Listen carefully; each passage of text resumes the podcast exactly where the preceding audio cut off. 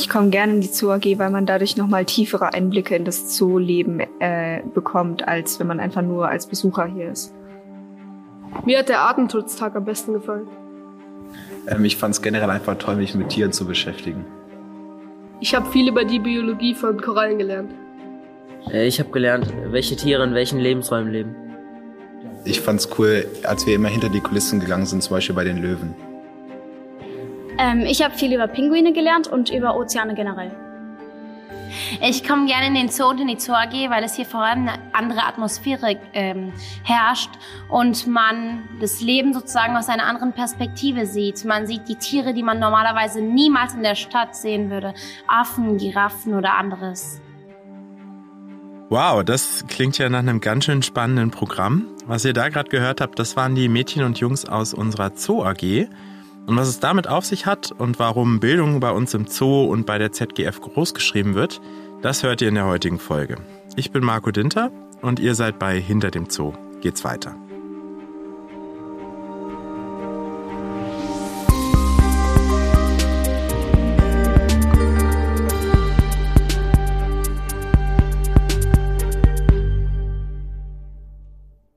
Bei mir im Studio ist heute Martina Weiser, Leiterin der Bildungsabteilung im Frankfurter Zoo. Und vielleicht magst du dich am Anfang einfach mal selber vorstellen, Martina. Hallo erstmal. Ja, hallo Marco erstmal. Und ja, wie gesagt, mein Name ist ja gerade genannt worden. Ich bin selber Gymnasiallehrerin für Biologie und Geografie und bin aber relativ schnell aus der Schule ausgestiegen, habe dann kurz im Palmgarten gearbeitet, ein paar Jahre an der Grünen Schule und bin seit 1994 jetzt äh, in, im Zoo Frankfurt für die, ja, früher hieß es Pädagogik, jetzt nennen wir das ganz modern, Bildung und Vermittlung zuständig. Wir haben ja gerade Eindrücke von der Zoo AG bekommen, die du mitleitest. Da war ja einiges dabei. Nashorn füttern, Blicke hinter die Kulissen. Das klingt für mich jetzt erstmal nicht nach staubigem Klassenzimmer und nach dicken Schulbüchern und Langeweile. Was ist denn das Konzept der Zoo AG? Ja, also die Idee dahinter ist, dass es ein Kooperationsprojekt ist mit einer Schule, also in dem Fall mit der Helmholtz-Schule, die hier in der Nähe ist. Schüler einer AG kommen einmal in der Woche zu uns hier in den Zoo. Ab und zu bleiben sie auch in der Schule. Sie sind aus der siebten und achten Jahrgangsstufe. Und diese 15 Teilnehmenden haben die Möglichkeit, hier in dieser Zoo AG Einblicke und die Funktionsweisen unseres Zoos kennenzulernen. Also auch welchen Beitrag leistet der Zoo zum Arten- und Biodiversität Biodiversitätsschutz und darüber hinaus aber sich tatsächlich intensiver mit Naturschutzthemen auseinanderzusetzen, wie zum Beispiel der Bedrohung der tropischen Regenwälder, welche Rolle spielt da die Handynutzung oder der Palmölgebrauch oder das große Thema Ozeane, äh, Plastikvermüllung, Überfischung. Ähm, da gibt's ganz verschiedene Ansätze, die wir da verfolgt haben und äh, verschiedenste Themen, die wir aufgearbeitet haben. Und wie sieht dann so ein klassischer Zoo AG Nachmittag aus? Die sind ja montags nachmittags hier. Genau, also den klassischen gibt es eigentlich nicht, weil wir versuchen natürlich so viel verschiedene ähm, Zugänge zu den Themen zu schaffen wie möglich. Das heißt, wir gehen in den Zoo und sprechen dort mit Pflegern oder Pflegerinnen, also gehen auch mal hinter die Kulissen, lernen äh, Tierarten in ihren Gehegen besser kennen und die Idee dahinter, warum wir sie halten und welche Problematiken sich für die Tiere in der Natur ergeben. Wir gehen aber auch tatsächlich auch in die Zooschule und äh, werden, also die Schüler sollen ja nicht nur zuhören, sondern auch selber aktiv werden. Das heißt, sie beschäftigen sich da durchaus auch mal mit dem Binokular, dass sie zum Beispiel Hydren ähm, dort beobachten und auch füttern, weil das ist dann im großen Zusammenhang Korallen interessant. Das sind ja kleine Polypen. Oder sie haben auch in der Schule zur Vertiefung hm, eines Themas selber Bioplastik hergestellt. Da ging es um diese große Thematik Plastikvermüllung ähm, der Umwelt oder haben aus äh, Kosmetik Mikroplastik herausgefiltert. Also sie werden auch aktiv. Und gerade jetzt haben wir auch äh, in diesem großen Behavior Enrichment nennt man das ja, also Beschäftigungsmaterialien für Tiere selber gebastelt. Und die haben wir dann einen Kurs später in die Gehege, in dem Fall Erdmännchen und Kapuzineraffen eingebracht, um zu schauen, wie die Tiere damit umgehen. Und das war natürlich ein Riesenvergnügen für die Schüler zu sehen, dass das, was sie selber hergestellt haben, auch wirklich sinnvoll genutzt werden kann. Es klingt auf jeden Fall ziemlich cool und ich muss gratulieren. Die Zoo AG hat nämlich Ende Juni den Nachhaltigkeitspreis Frankfurter Schulen verliehen bekommen. Was ist das denn genau? Also erstmal vielen Dank. Ich freue mich auch sehr, sehr darüber. Die äh, äh, Stadt Frankfurt hat letztes Jahr das erste Mal und jetzt eben das zweite Mal den Nachhaltigkeitspreis für Frankfurter Schulen ausgeschrieben. Und da haben wir uns mit einem Projekt beworben ähm, und sind dann von 16 Bewerbungen unter die fünf Gewinner gekommen und sind dann mit einem Geld ähm, von 2000 Euro gefördert worden, um diese Idee, die wir hatten, umzusetzen. Ja, und jetzt ist das Ganze beendet. Es hat alles stattgefunden und die, der Preis ist eben nochmal ganz offiziell übergeben worden. Was für ein Projekt war das genau, damit ich mir das vorstellen kann? Genau. Also die Idee war, etwas zu machen, was nachhaltig ist. Also Nachhaltigkeit kann man natürlich sehr, sehr verschieden erklären. Was ist eigentlich nachhaltig? Und bei uns im Gespräch mit den Schülern haben wir uns überlegt, nachhaltig ist das Wissen, was Sie hier in dieser AG gesammelt haben, was sie sich erarbeitet haben, was sie gelernt haben, weiterzugeben. Also quasi als Multiplikatoren aufzutreten und damit ja eine Nachhaltigkeit dieser Information zu erreichen. Und sie hatten da die Möglichkeit, sich ein Thema auszusuchen. Wir hatten verschiedene ähm, zur Wahl gestellt und sie haben sich das Thema ja Ozeane herausgesucht und sich mit dem Schwerpunkt äh, beschäftigt, ähm, dann nochmal in diesem großen Thema Ozeane mit der Ko Bedrohung der Korallen, mit der Überfischung und mit der ja, Plastikvermüllung der Meere. Ähm, und dazu haben wir, haben, kam dann die Überlegung, wie können wir das Ganze nachhaltig gestalten? Also wie können wir das an andere Menschen oder Sie, die Schüler in dem Fall, weitergeben? Und so entstand die Idee, Materialien zu erarbeiten, also Bildungsmaterialien zum Thema Ozeane, ähm, die dann hinterher an einem Infomobil äh, in bestimmten Situationen im Zoo Menschen, Besuchern, Zoobesuchern präsentiert werden können und sie ein, also die Zoobesucher einzuladen, ins Gespräch zu kommen und etwas auf spielerische Art und Weise zu lernen. Interessant an diesem Schwerpunkt Ozeane, den sich die Schüler herausgesucht haben, ist, dass es brandaktuell ist. Denn die Vereinten Nationen haben gerade die Dekade der Ozeane für die ganze Welt ausgerufen, um das Bewusstsein eigentlich für die Dringlichkeit der Schutz der Ozeane zu erhöhen. Wie genau haben die die Themen denn dann aufgearbeitet? Also wenn ich jetzt auf den Stand zukomme, was sehe ich dann? Also erstens mal haben sie das tatsächlich am Artenschutztag hier im Zoo und auch in der langen Nacht der Museen und in der eigenen Schule und geplant ist jetzt noch in Grundschulen den äh, Stand äh, zu präsentieren. Also sie haben zum Beispiel beim Thema ähm, äh, Beifang und Überfischung haben sie selber so ein ähm, Krabbenbrötchen gebastelt, also als, aus Kunstkrabben natürlich, und haben Fische genäht, äh, die jeweils 100 Gramm wogen. Und die Idee war, wie viel Beifang wird quasi erzeugt und letztendlich stirbt es ja meistens auch die Fische um 100 Gramm Krabbenbrötchen zu erzeugen. Und da hatten sie eine kleine Waage und damit haben sie das raten lassen und es war ein Riesenerstaunen über dieses Verhältnis, also wie viel eigentlich weggeschmissen wird, um so ein paar hundert Gramm äh, Krabben herzubekommen. Oder sie haben ein Puzzle für kleinere Kinder, dass sie einfach da mit äh, von einem Korallenriff, damit die mit diesem Thema ein bisschen spielerisch sich auseinandersetzen. Sie hatten äh, ein Quiz erarbeitet äh, über verschiedene, ja, ich sag mal, Bedrohungsszenarien und dann gefragt, was, was denken Sie, wie viel Müll landet im Jahr im, im Meer? Sie hatten ähm, eine ja, mikroskopieren ist falsch, also eine Station zum, mit Binokularen, um diese Hydrin eben sich anzuschau äh, anzuschauen. Und ja, und dann hatten sie noch äh, Informationsblätter zum Thema Korallenbedrohung, also Korallenbleiche ausgearbeitet. Und das war ein sehr, sehr anschaulicher, auch mit professionellen Materialien, die wir eben von dem Kaufgeld äh, dann angeschafft haben oder erarbeitet haben. Und das ähm, war der absolute Eyecatcher und die Leute waren fasziniert, dass Schüler und Schülerinnen ihnen Informationen weitergeben. Wie alt sind denn die Teilnehmer der Zoo AG, nur um das einordnen die, die zu können? Die Teilnehmer der Zoo AG, die sind aus der siebten, achten Klasse, also 13, 14 Jahre alt. Jetzt ist die Zoo AG ja eher eine, ich sag mal, exklusive Geschichte in Anführungsstrichen für die Helmholtz-Schule. Also das ist einfach eine, eine Kooperation, die ja sehr gut läuft. Gibt es denn noch andere Angebote für Schülerinnen und Schüler, wenn man hier in Frankfurter Zoo möchte? Ja, die Kernaufgabe unserer Abteilung ist natürlich jetzt mal im weitesten Sinn äh, Schulgruppen, Erwachsenengruppen, Betriebsausflüge, also ich sag mal in Form von Führungen äh, den Zoo zu präsentieren, wobei jetzt nicht einer weg, vorwegläuft und immer nur erzählt, sondern wir versuchen schon mit den mit den Teilnehmenden dann ins Gespräch zu kommen, ja, damit das Ganze ein bisschen spannender wird und auch ähm, ja, ich sag mal fast interaktiver, weil wir natürlich verschiedene Methoden an, anwenden. Dann darüber hinaus haben wir viele Kooperationen, also mit zum Beispiel mit der Uni Frankfurt haben wir gerade ein Programm zu Förderschulen entwickelt, für mit dem Kita-Bildungsnetz.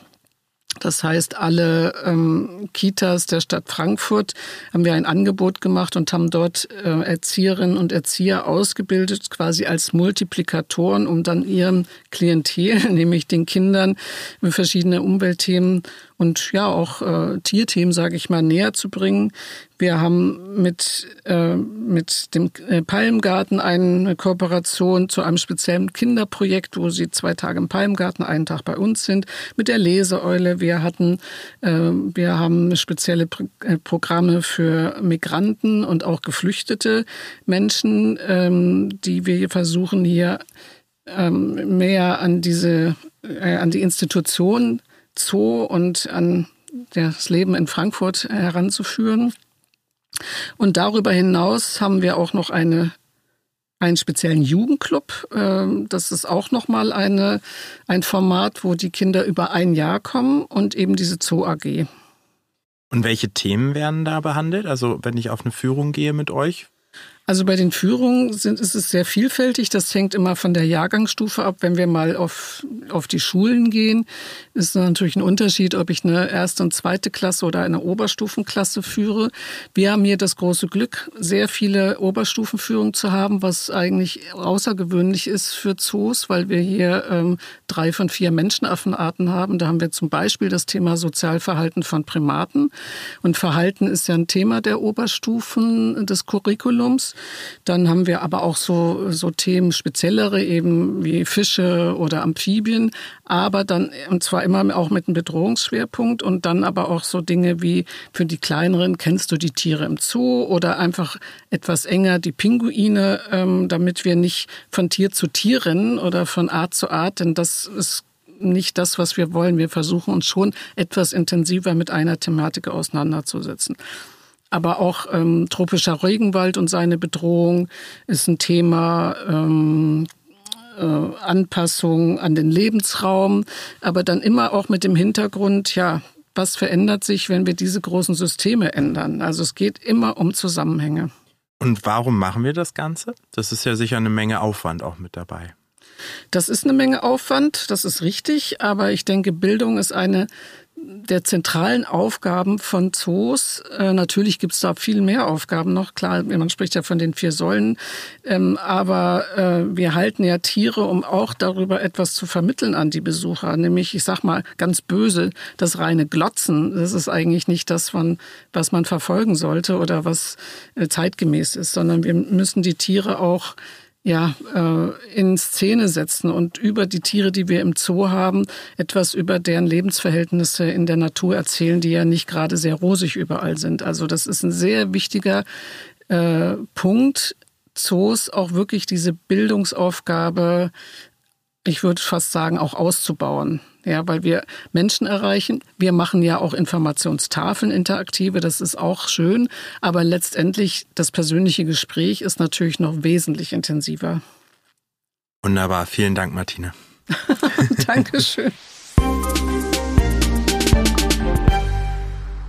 Mir jetzt per Zoom zugeschaltet ist Christian Dienemann, Zoopädagoge im Tiergarten Nürnberg. Hallo Christian. Hallo Marco. Vielleicht stellst du dich am Anfang mal kurz selber mit zwei, drei Sätzen vor. Genau. Hallo, also mein Name ist Christian Dienemann. Ich bin Zoopädagoge im Tiergarten in Nürnberg, bin außerdem der Vorsitzende des Verbandes deutschsprachiger Zoopädagogen und 44 Jahre alt. Und 44 Jahre alt. ja, auch wenn ich wesentlich jünger natürlich aussehe. Das seht ihr jetzt zu Hause natürlich nicht, aber das ist definitiv der Fall. Wir machen ja. Ja. Wir, also glauben, einfach glauben. Einfach glauben, genau. Der Verband deutschsprachiger Zoopädagogen, den werden wir ja, um uns nicht die Zunge zu brechen, jetzt VZP abkürzen für den Rest der Folge, würde ich vorschlagen. Das ist in Ordnung. Das ist genau, das ist unsere offizielle Abkürzung der VZP. Damit kann ich auch umgehen.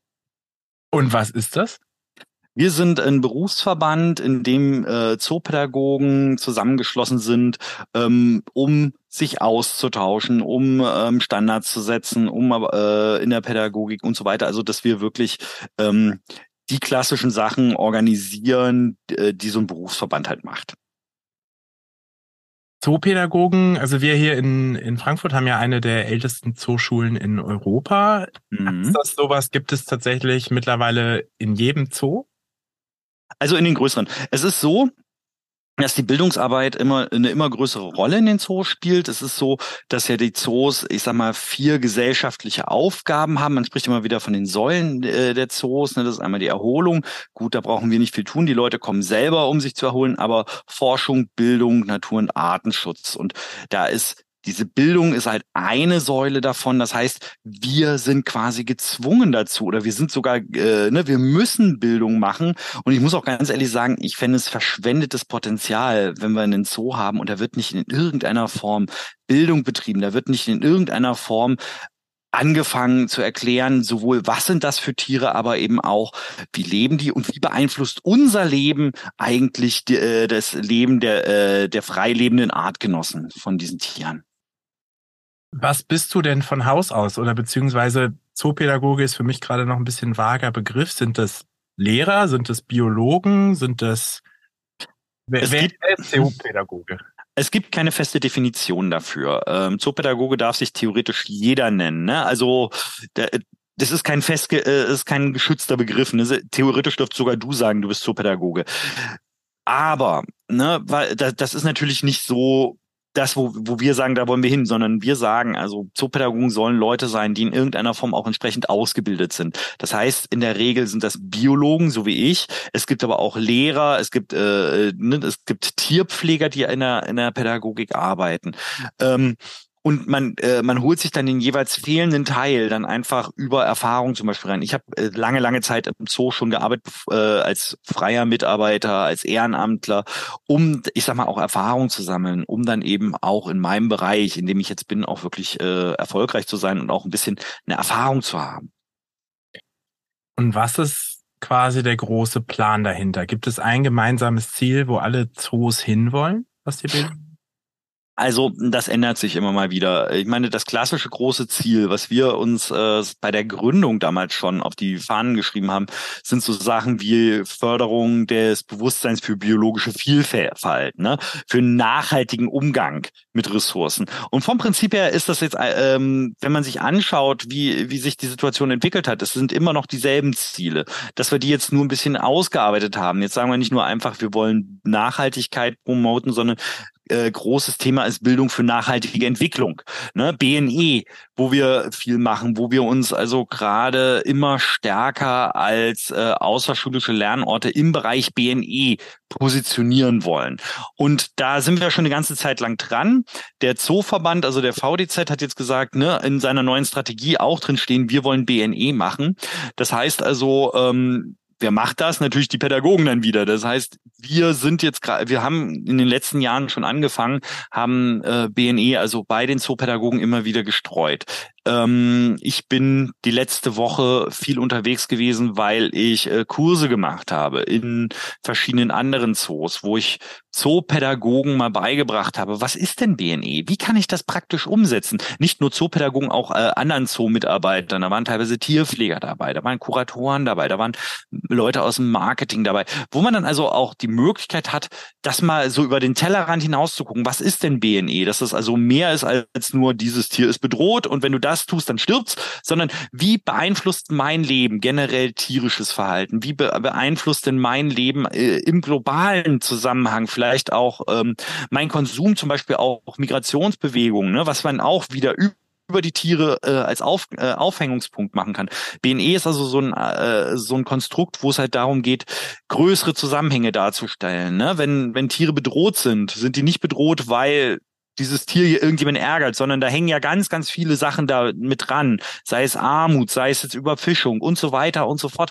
Und diese Zusammenhänge darzustellen, das ist wichtig äh, für uns Zoos oder für uns Zoopädagogen, weil der nächste Schritt ist ja dann zu überlegen, wenn wir die Probleme kennen, wie können wir damit umgehen? Was können wir denn vielleicht machen? Ne? Weil wir wollen natürlich ähm, im Idealfall in 100 Jahren, in 200 Jahren immer noch diese Lebenswelt haben, die wir jetzt haben. Die wollen wir erhalten. Und das ist, ne, und bei aller Liebe für Zuchtprogramme, die sind wichtig. Aber ähm, viel, viel mehr könnten wir erreichen, wenn wir alle Zoobesucher krie dazu kriegen, ein bisschen über ihren eigenen Konsum nachzudenken, nachhaltiger zu agieren. Was wir da erreichen könnten, das ist enorm. Und da müssen wir, eigentlich müssten wir noch viel, viel mehr Anstrengungen machen, um in diesen Bereich hineinzugehen. Und wo sind da genau die Schwierigkeiten? Ich stelle mir das sehr schwierig vor. Wir haben jetzt 800.000 Besuchende jedes Jahr. Alle zu erreichen wird wahrscheinlich schwierig. Also je mehr Personal man hat, umso mehr Leute kann man auch erreichen. Weil das Gemeine ist, wenn ich ein Schild mache, ich kann auch Schilder gestalten, ne? das ist gar kein Problem. Aber es geht keiner in den Zoo, um ein Buch zu lesen. Die Leute gehen dahin, die wollen einen schönen Tag haben, die wollen Tiere sehen. So.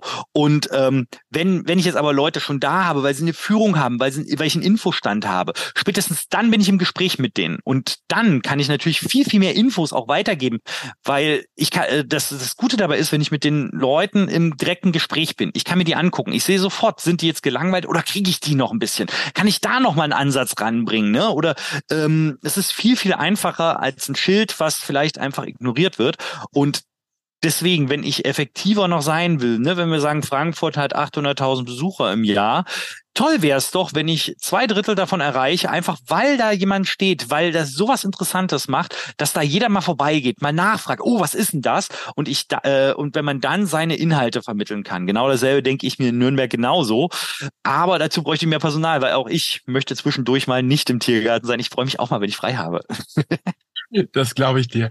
Ähm, wir haben tatsächlich ja auch im Podcast schon über unsere Naturschutzbotschafter gesprochen. In Folge 22 war das, die ja auch ähm, Naturschutzthemen vermitteln. Ich habe eben mit Martina Weiser über die Zoo AG gesprochen.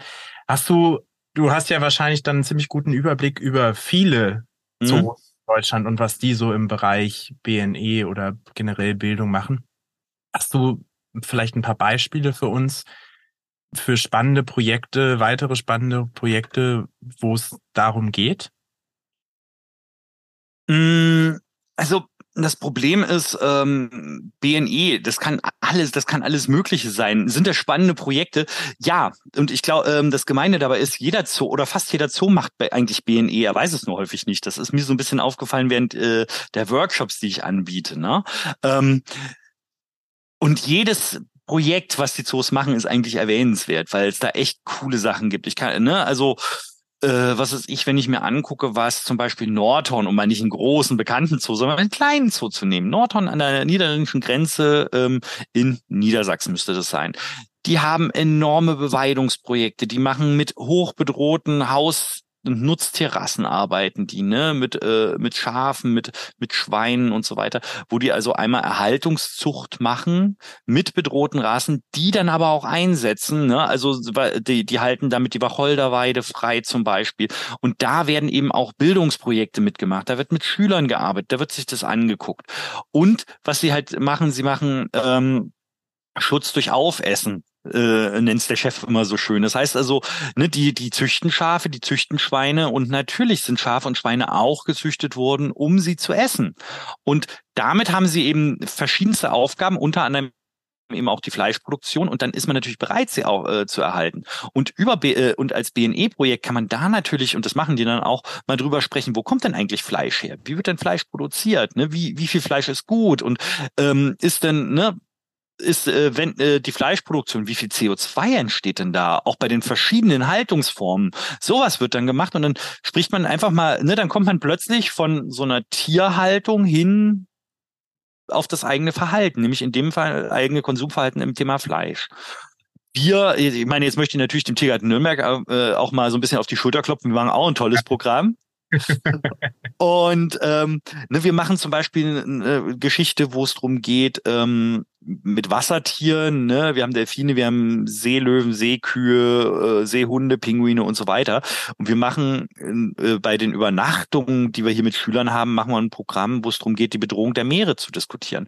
Und das machen wir nicht, wir erzählen, du hörst zu, sondern wir haben das, äh, machen das spielerisch. Wir machen das mit Lernstationen, wo dann die Kinder also verschiedene Stationen haben und selber draufkommen wie sind denn die Tiere bedroht und selber darauf kommen, was kann ich denn eigentlich tun? Was habe ich denn damit zu tun? Ne? Was weiß ich, wir haben da so mehrere Kuscheltiere, die dann eben aufs Böseste massakriert wurden. Also, da haben wir einen Delfin, der äh, einen, einen Pelik, nein, ein Pinguin.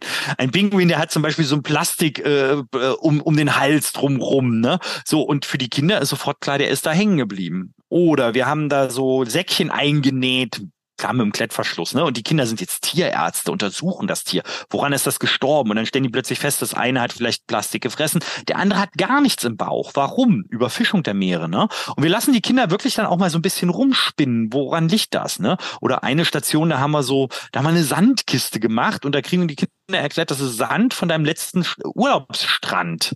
Und dann durchsuch den mal. Was finden die da alles für Sachen drin, ne? Und dann kommen wir ganz schnell an den Bereich Pla äh, äh, Müll und so weiter, was die da drin finden, dass Sachen, dass es Sachen gibt, die gehören an den Strand, aber auch Sachen, die gehören da nicht hin. Und dass das wieder ähm, von uns, von uns Menschen ist. Und das ist zum Beispiel auch, äh, da müssen die Kinder tatsächlich ein bisschen genauer gucken. Wir haben da so einen alten Luftballon, der wirklich porös und spröde geworden ist, genommen und da wirklich diese Teile da reingetan, dass es wirklich so wie so kleine Krümelchen noch sind.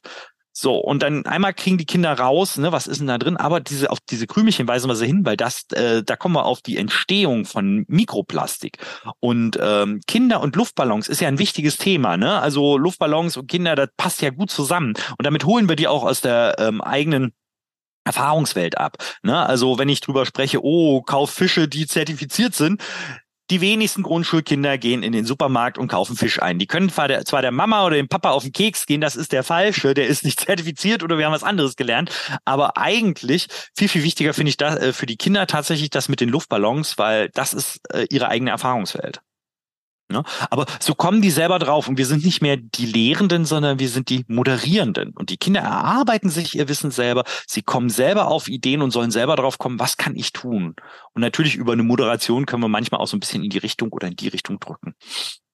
Und ja, das meiste tatsächlich auch nicht im, im Klassenzimmer sozusagen, sondern dann oft im Zoo selbst. Das heißt. Genau. Die, die Kinder kommen immer nur zu uns. Also wir gehen, im, äh, wir können das äh, äh, personell gar nicht leisten. Da, also wir im Tiergarten Nürnberg, dass wir da wirklich dahin gehen, sondern die kommen zu uns. Freiwillig. Ähm, Auch wichtig. Das, das stimmt. Äh, wenn du jetzt einen Blick in die Glaskugel werfen könntest, ähm, wo würdest du die, die Zoopädagogik her? das gab die, die schöne Glaskugel-Geste dazu. Die hat mich jetzt kurz aus dem Konzept gebracht. Ähm, wo würdest du die Zoopädagogik gern in, ich sag mal, zehn Jahren sehen? Also, ähm, hast du was, wo du sagst, da müssen wir unbedingt hinkommen? Wie ist das mit, mit digitalen Elementen? Muss man da mehr machen? Muss man da vielleicht weniger, weil man sagt, eigentlich ist doch immer noch das Beste, wenn man die Giraffe direkt vor der Nase hat? Also, ich würde ich würd anders rangehen. Ähm, wo sehe ich die Zoopädagogik in 10, 20 Jahren? Ähm, personell stärker aufgebaut, äh, mit einem äh, höheren Standing in der, in der Einrichtung. Ähm, das Problem ist halt immer noch, dass wir, ne, dass wir eigentlich immer noch auch immer wieder sagen müssen, Bildung ist wichtig. Ne? Bildung wird leider gerne auch auch in den Zoos noch so äh, immer mal wieder gesehen, als ja damit kann man ja Geld machen. Ja, natürlich kann man damit Geld einnehmen, aber ähm, das sollte nicht die primäre äh, Instanz sein, sondern ne, wir müssen unsere Bildungsarbeit äh, ernster nehmen. Im Idealfall wäre es sogar so, dass ich sag mal, dass wir die Bildung, äh, die formelle Bildung, also alles, wo wir Bildungseinrichtungen erwischen, ne, Schulen, Kindergärten, auch Studenten. Ich finde das super, wenn wir das kostenfrei machen könnten, weil die müssen so viel wie möglich zu uns kommen, damit wir einfach immer wieder unsere Botschaften auch rausgeben können. So ist meistens finanziell schwierig, wenn es aber äh, wäre, fände ich toll. Ne, so dann mehr Zoopädagogen, weil ich merke das halt auch. Ne, ich würde gerne noch 50 andere Projekte machen, weil es eigentlich wichtig wäre, da noch mal meinen Punkt ranzusetzen oder weil ich es spannend finde, da noch mal die Leute ranzusetzen. Aber es ist halt so, und jetzt soll ich noch das machen, dann muss ich das noch organisieren und ein bisschen evaluieren soll ich auch noch. Die EASA möchte auch noch irgendwas haben, ne, so und in der Realität liegt, muss man halt die Sachen, die Aufgaben, die man hat, auch erstmal abgearbeitet kriegen. Und auch das ist manchmal schon schwierig. So, deswegen mehr Personal, bessere äh, oder noch höhere Wertschätzung. Ja, das ist doch ein guter Plan für die Zukunft auf jeden Fall. Ähm, ja, es wäre schön, wenn es klappt. Ich drücke die Daumen. Ich wünsche, äh, danke dir jedenfalls erstmal für das Interview. Vielen, vielen Dank. Und äh, genau, wir sehen uns sicher dann irgendwann mal im Nürnberger Zoo. Ja, gerne, komm vorbei.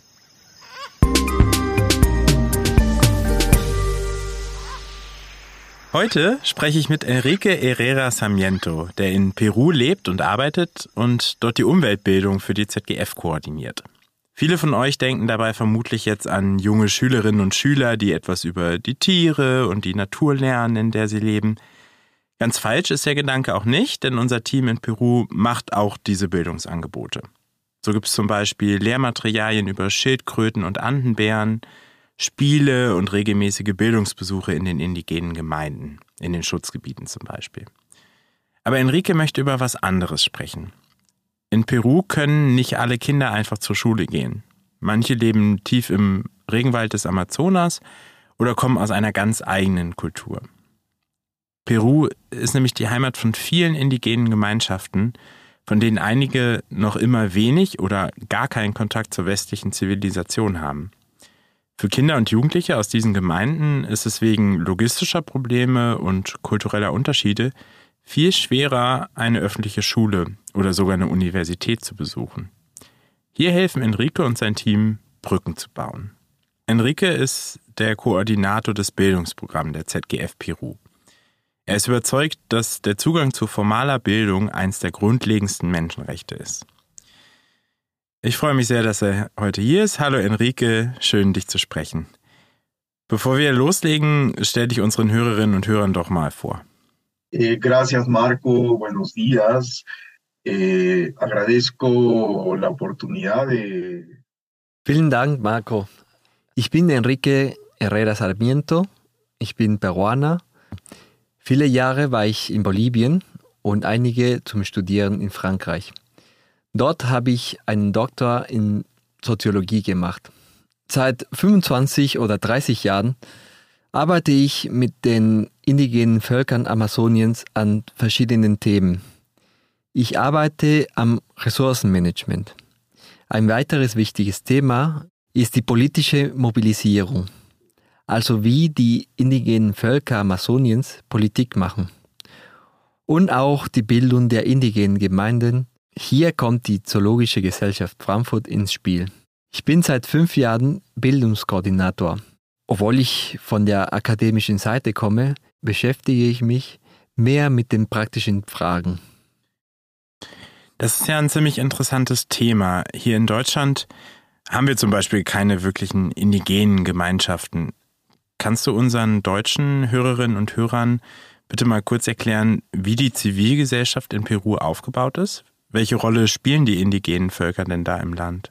voy a hablar de los indígenas, pero vinculados a las áreas naturales protegidas, que yo creo que eh. Ich werde über die indigene Bevölkerung sprechen, aber in Verbindung mit den Naturschutzgebieten. Ich bin der Meinung, dass man das eine nicht von den anderen trennen kann. Und ich glaube, dass die ZGF und andere Organisationen das auch klar erkannt haben. Die indigene Bevölkerung im Amazonasgebiet ist möglicherweise das verletzlichste und am stärksten ausgegrenzte Segment der nationalen Gesellschaft. In Bezug auf Gesundheit, Bildung und politische Beteiligung befindet sie sich in einer wirklich alarmierenden Situation. In Peru ist die Teilhabe aller Bürger sehr begrenzt, aber für die indigenen Völker ist es noch schwieriger, sich in die Gesellschaft einzugliedern. Das ist ziemlich ungerecht. Fast alle Amazonasvölker leben in oder in der Nähe von Naturschutzgebieten. Viele Jahre lang haben Organisationen, die sich mit der Erhaltung der biologischen Vielfalt befassen, diesem Aspekt nicht genügend Beachtung geschenkt. Und das ist ein Grund zur Sorge. Die Vereinten Nationen haben in den letzten zehn Jahren große Anstrengungen unternommen, um die einheimischen Bevölkerungen in die Schutzprogramme einzubeziehen. Die ZGF hat das in Peru sehr ernst genommen und sich vor allem in den letzten fünf Jahren verstärkt engagiert. Dazu gehört auch ein Programm, um jungen Indigenen ein Studium zu ermöglichen. Warum wollen die jungen Leute denn überhaupt studieren? Was ist da ihre Motivation? Termino. Eh. Das ist eine tolle Frage, die ich nicht abschließend beantworten kann. Ich habe mit mindestens 15 oder 20 indigenen Völkern im Amazonasgebiet zusammengearbeitet. Die Machigenga, ein indigenes Volk, das unter anderem im Manu Nationalpark lebt, hat großes Interesse daran, Zugang zur Hochschulbildung zu erhalten. Das war für mich überraschend, denn ich habe oft eine Ablehnung formaler Bildung und damit der Hochschulbildung erlebt. Ich habe viele Hypothesen, warum das so ist. Eine davon ist, dass in Manu viele Wissenschaftler sind, darunter Biologen und Anthropologen, und haben so vielleicht eine positive Idee von Bildung verbreiten können. Ich kann dir ja mal eine Anekdote erzählen, wie es zu dieser Idee einer universitären Ausbildung für Indigenen kam. Ich habe ein Internat für Machigänger besucht das die Nationalparkverwaltung mit Unterstützung der ZGF und einer lokalen Gemeinde verwaltet.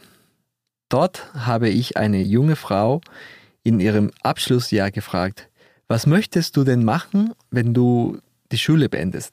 Sie sagte mir, dass sie an einer Universität studieren möchte, und zwar Sozialanthropologie. Ich konnte das gar nicht glauben.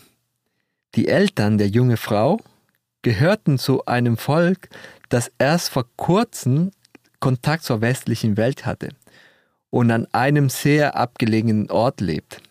Das war für mich der entscheidende Punkt, an dem ich gesagt habe, ah, da ist etwas dran. Und was sind jetzt genau die Herausforderungen für indigene Gemeinschaften? Warum können die nicht einfach auf die Uni gehen? la, los estudiantes indígenas de la Amazonía reciben eh, Die jungen Machigenga haben mit vielen Hürden zu kämpfen. Die erste Hürde ist die Sprache. Der peruanische Staat unterrichtet die gesamte Bevölkerung in spanischer Sprache und hat nur begrenzte Angebote für mehrsprachige Programme. Es gibt zwar eine Verordnung dafür, aber es fehlen die Manpower, diese umzusetzen.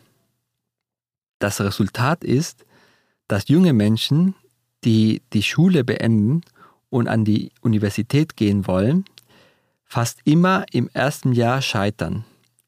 Als mir diese junge Frau sagte, sie wolle Anthropologie studieren, wusste ich, auch durch meine Erfahrung in Bolivien, dass diese guten Absichten sehr schnell scheitern könnten.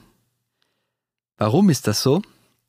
Weil sie an der Universität von anderen Studierenden diskriminiert werden. Sie verstehen die Welt der Indigenen nicht und umgekehrt. Das gilt sogar für die Lehrer. Dadurch sind die akademischen Leistungen der Indigenen ziemlich eingeschränkt und das führte schnell zur Frustration. Als diese junge Frau mir erzählte, sie wolle studieren, dachte ich mir, sie muss in ein spezielles Bildungsprogramm ich wollte wissen, ob es sowas in Peru gibt.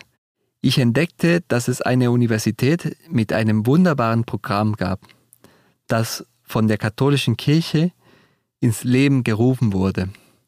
Es handelte sich um eine Universität, die interkulturell und bilingual ist. Kurz gesagt, es war ein Ort speziell für junge Indigene aus dem Amazonasgebiet, und sie haben sehr spezialisierte Programme. Sie gilt derzeit als Modelluniversität. Das Projekt begann 2018 und bis heute haben wir etwa 20 junge Menschen an der Universität durch ein Stipendiumsprogramm gefördert. Und wir können sogar sagen, dass es bisher eine sehr erfolgreiche Erfahrung ist.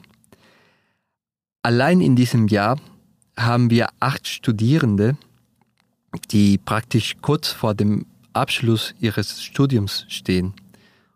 Und wenn alles gut geht, werden wir im nächsten Jahr die erste Generation von einzigartigen Fachleute haben, das heißt Machigenga, die in den Schulen ihrer Gemeinden in interkulturellen, zweisprachigen Bildungsprogrammen arbeiten werden. Das hat bei uns allen große Erwartungen geweckt. Bei Eltern, Jugendlichen, Lehrern, den Staat und vielen Institutionen, die sich auf diesen Prozess freuen. Und die jungen Leute sind auch sehr stolz auf sich selbst. Wenn wir gerade beim Thema Familien sind, gibt es sowas wie Konkurrenz zwischen der traditionellen Bildung und der westlichen Bildung? Creo que los machiguengas han comprendido que la educación es un arma clave. Viele der Machigenga sind überzeugt, dass Bildung der Schlüssel ist, um mit der externen Gesellschaft in Beziehung zu treten. Sie selbst fordern, dass ihre Kinder in das formale Bildungssystem eingegliedert werden. Ich sage, die Bildung ist ein starkes Werkzeug.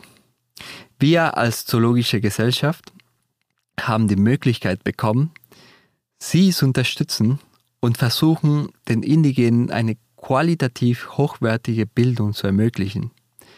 Wir erarbeiten Unterrichtsmaterialien und arbeiten daran, gute Bedingungen für die Studierenden zu schaffen. Wir fördern die Bildung auf allen Ebenen bis hin zu Universitätsabschluss. Eines ist mir wichtig, wir lehren nicht ein bestimmtes Thema. Wir fördern kritische, reflektierende Bildung und wir begleiten diese Prozesse, die wichtig sind. Die meisten der jungen Indigenen, die an der Universität studieren, kommen in den Ferien zum Beispiel in den Manu Nationalpark zurück. Diesen jungen Menschen sind die Herausforderungen zur Erhaltung der biologischen Vielfalt bewusst. Die Arbeit der ZGF im Manu Nationalpark ist dadurch vielfältiger geworden und nicht mehr nur auf das Thema Umweltbildung fokussiert. Die UNESCO und die Vereinten Nationen sprechen von Bildung für nachhaltige Entwicklung. Im Jahr 2021 fand in Berlin eine sehr wichtige Veranstaltung statt, bei der die sogenannte Berliner Erklärung abgegeben wurde.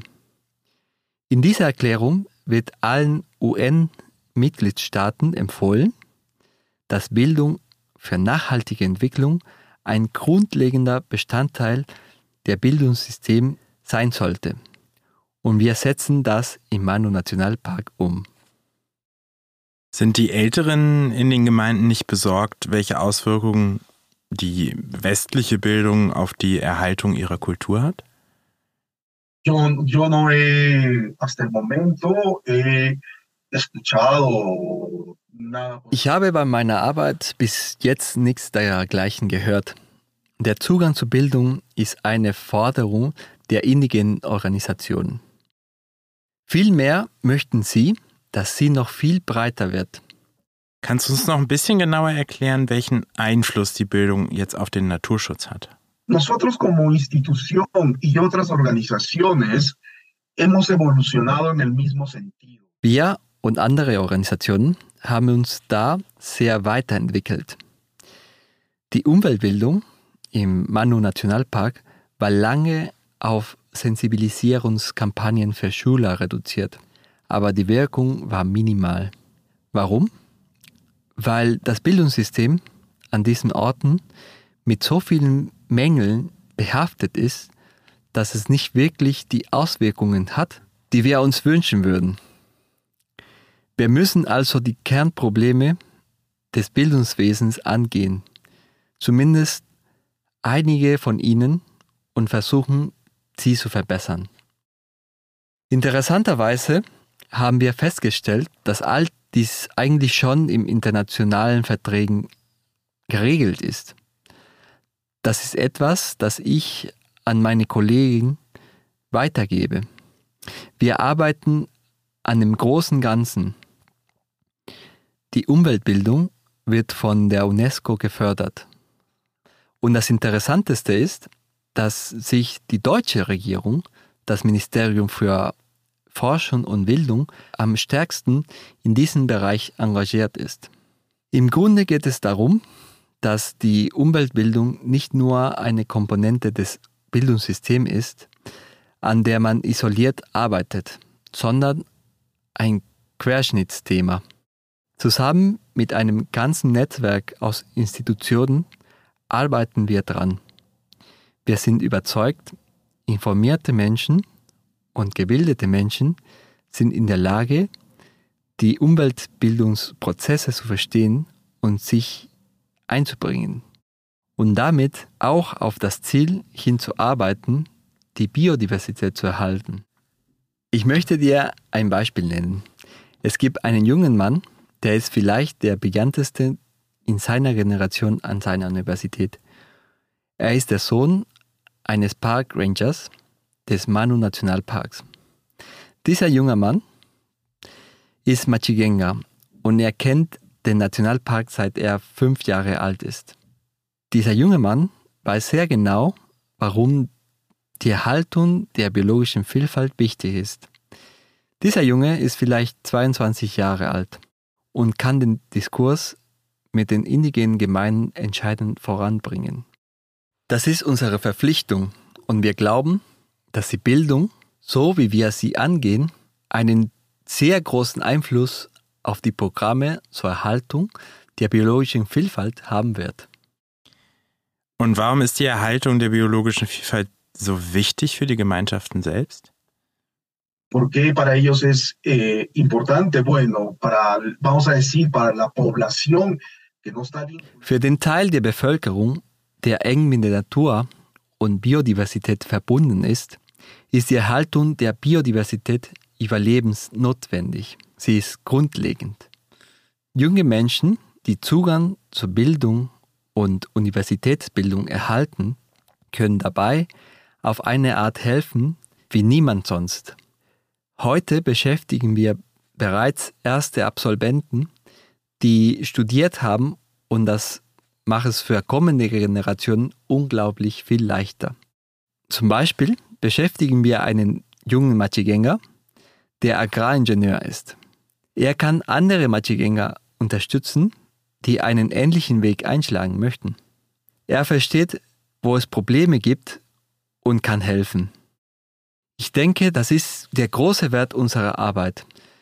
Alles bewegt sich in gewisser Weise und hilft bei der Haltung der biologischen Vielfalt im Manu-Nationalpark. Und du scheinst viel Hoffnung für Manus Zukunft zu haben. Yo creo que sí. Yo te digo, yo conozco muchas poblaciones indígenas de la Amazonía. Ich glaube ja. Ich kenne, wie gesagt, einige indigene Völker im Amazonasgebiet, in Peru und Bolivien. Und ich habe den Eindruck, dass die Zusammenarbeit mit den Machigenga im Manu beispielhaft ist. Wir von der Zoologischen Gesellschaft Frankfurt sind dabei nur ein Teil eines Netzwerks von Institutionen. Ich finde, wir sind auf einem sehr guten Weg. Was für ein gutes Ende. Vielen Dank, Enrique. Nada.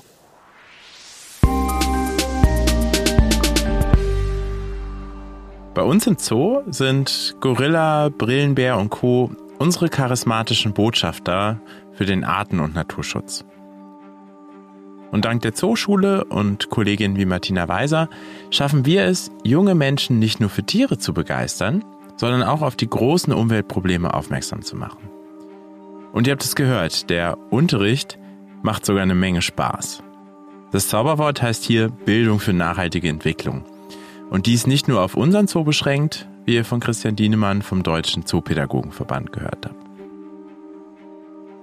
Von Bildung für nachhaltige Entwicklung, kurz BNE, spricht auch Enrique aus dem ZGF-Team in Peru.